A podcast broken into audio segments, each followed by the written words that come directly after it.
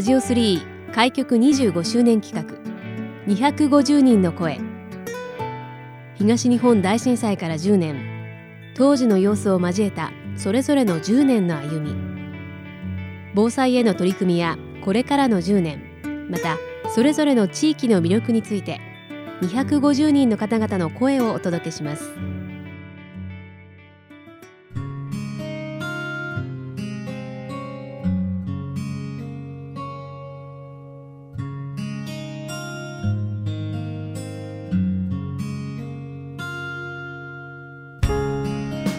さて今日はフリースクールばあちゃんちの及川康武さんにお話を聞いていきたいと思います。及川さんよろしくお願いします。よろしくお願いします。え及川さんはまあとあるね、えー、番組でラジオ3でお世話になっている方ではあるんですけれども今日はねフリースクールのご紹介も兼ねて、えー、このコーナーご出演いただきたいと思います。えー、さて、まあ、このコーナーでは、はい、えー、今年が2021年東日本大震災からちょうど10年の年ということで、はい、まあ、10年前それから10年経った今そしてこれからの10年ということでいろいろとお話を聞いていくんですが及川さんは10年前の東日本大震災があった時は、はい、どこで何をされていましたか、えーと、10年前仕事でですね、はい。えーと、新潟の方に行きました。ほうほうほう。新潟のどの辺にいたんですか、えーと、新潟の多分鴨あたりだと思う。んですけど、はいはいはい、はい、あのお昼頃まあちょっと別なところに行って、揺れたね長かったねっていうのはあって、うん、あ地震だっていうのが分かってたんですが、えー、でしかも場所が実は東日本というかその宮城の方で起きたよっていうのも知ってたんですが、うん、えー、夕方になって、はい、で映像を見てびっくり、うん、こんなことになってたのかって津波が流れてるシーンとかって見て。で慌てて、うん、えー、すぐあの家の方に、うん、えー、電話しまして、はいはい、繋がらない、うんうん、で家の方にもまた、えー、の妻の携帯の方にかけても繋がらない。っていう中で、はいはい、夜になってようやく繋がったっていうのを、えー、それでそんな感じで過ごしてましたね、まあ、当時はもうもちろんお家は宮城にあったわけですもんね、はい、もうそれはもう気が気じゃないですよね。そうですね。あの映像がとにかく衝撃的だったので、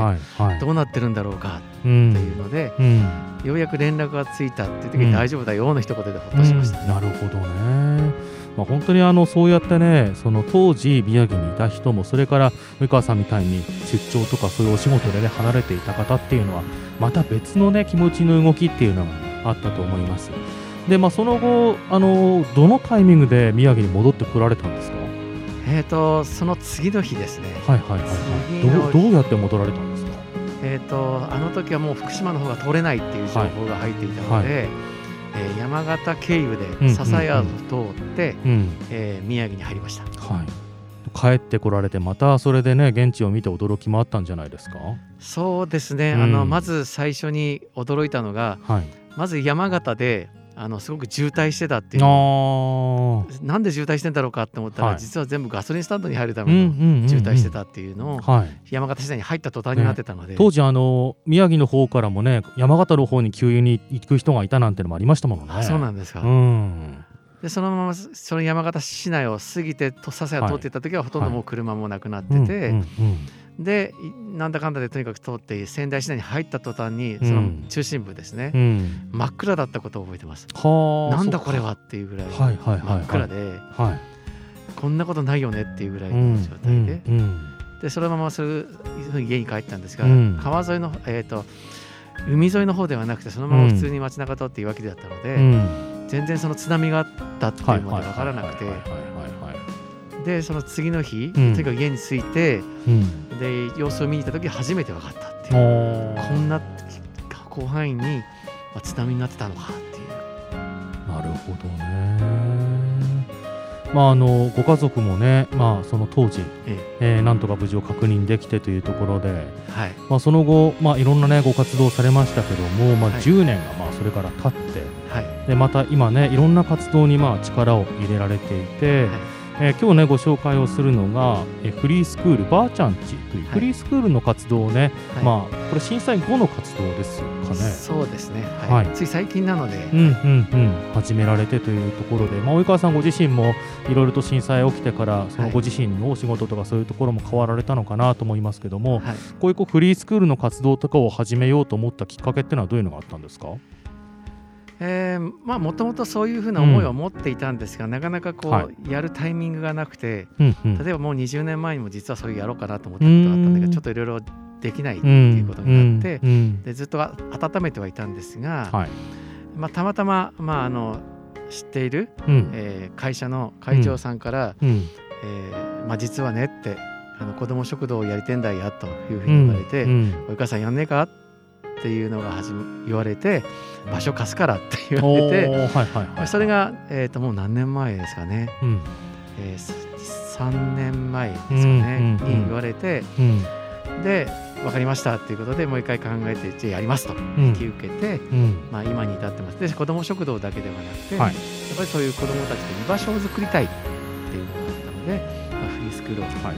うんまあ、あのということでフリースクールばあちゃんち子ども食堂もやられてますけども、はい、まあ、フリースクールとしてはまあ場所があって、そこにまあ例えば学校にまあうまくいけないけれども、まあ、どこかその場所を求めてっていう子どもたちが来てくれたりとか、はい、そういうところとしてやってらっしゃるわけです、ね、そうですね。居場所ですね、はい。はい、あのまあ、実は私スポーツチャンバラっていう、うんうん、あのスポーツ競技もやってるんですが、はい、もうこれももう20年ぐらいやってますが、うん、あの何度かそういう学校に行ってない子が、うん、あの教室に来ることがあったんですね。なるほどなるほど。やっぱそういう子たちって居場所を求めてるんですね、はいはい、学校には行きづらいけれども、うん、スポーツチャンバラだったら行けるっていうことですね。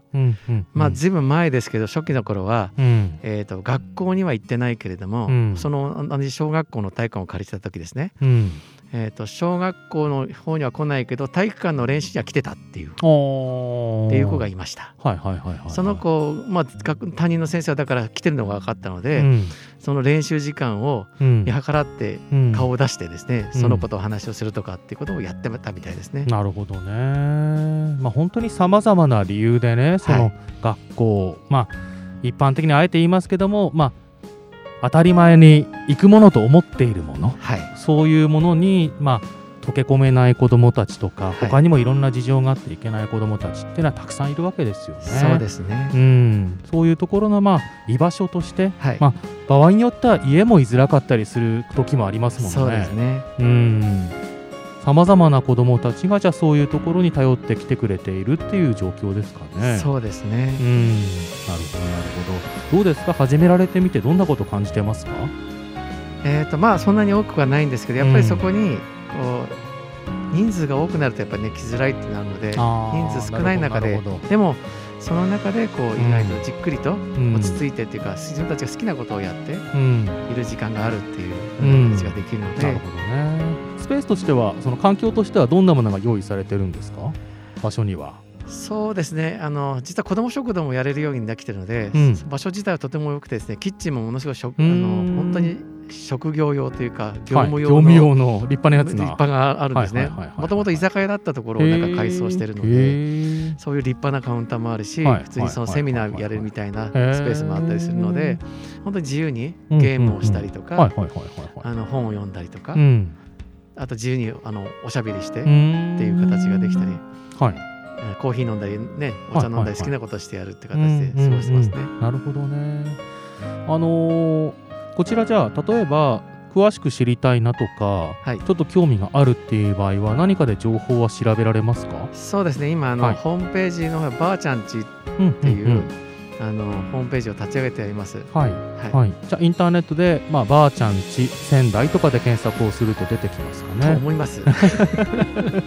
じゃあそちらをご覧いただいて、じゃあ場所で詳しい場所であったり、はい、えー、それからまあどういうふうにやっているかなんかじゃあお調べいただいて、はい、まあね、えー、ちょっとご関心があるという方はアクセスしてみていただきたいなと思います。であと、旅という話題に出てます。子ども食堂の方なんですけれども、はい、子ども食堂は今どんな具合でやってらっしゃるんですか、えーと、全く新規で立ち上げてるのでもともとそういう、ね、子たちがいるわけではないので、うんうんうん、少々苦戦してますね。あなるほど。定期的にやってらっしゃるんですか、えーと、ちょうどやり始めようと思った矢先にコロナになってしまってなるほど。なかなか思うに進まない、まあ、しかもこう借りてる場所が、はい、はい企業のそういう場所なので、まあ、下手にこうね感染なんかしたら迷惑かけてしまうじゃあ今コロナ禍なのでちょっとまあ、えー、レギュラーではできていないというところですね。あのー、まあ、ある程度落ち着いてきたらじゃあまあそっちの方もまた本格的にというところですね。そうですか。まあこういうねいろいろ困難な状況ですからね。本当にまあそういうところではいろんなことに気をつかなければいけませんね。はい、なるほどね。まあいずれあのフリースクールばあちゃんち、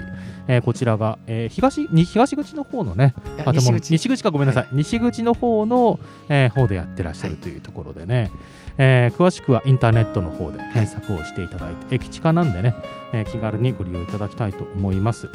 えー、それから、まあ、この先、まあ、10年ということになるんですけれども、えー、10年、まあ、また経っていくと思うんですけれども及川さんとしてはどんな活動に取り組んでいきたいもしくはこういうふうに過ごしていきたいっていうのはどんなふうにお考えですか？そうですね、うん、あのまあ、当然震災の関係でいろいろ関わった方たちがたくさんいて、宮城県の、まあ、仙台だけではなくて登米の方とか、うん、えー、南三陸とか、えー、いろんな地方の方にも関わりができてるんですが、うん、その人たちがやっぱり言うのはあの特にやっぱり居場所を求めてる人が多いので、うん、ぜひ来てくださいって言われるんですね。こっちの方に来てください、あのこっちの方やってくださいって言われるんですね。はいはい、あのまあ、その私が知ってる知り合いの方はその病院に、まあ、勤めてらっしゃる方なんですが、その病院ではやっぱりこうそのまあ、間に、うん、今までの間にこうやっぱ自殺者が多いって言ってました。もう自分の価値を見出せない、自分の居場所がないっていう中で命を絶ってしまっている人がいるんだって、だから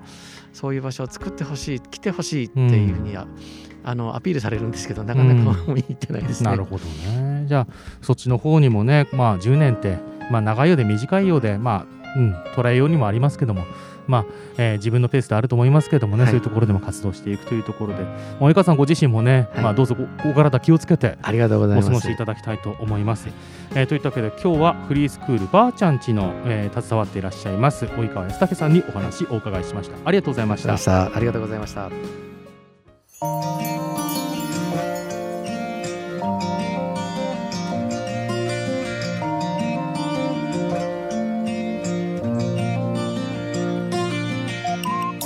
ラジオ3開局25周年企画。250人の声。ラジオ3のホームページからもアーカイブでお楽しみいただけます。どうぞご覧ください。次回の放送もお楽しみに。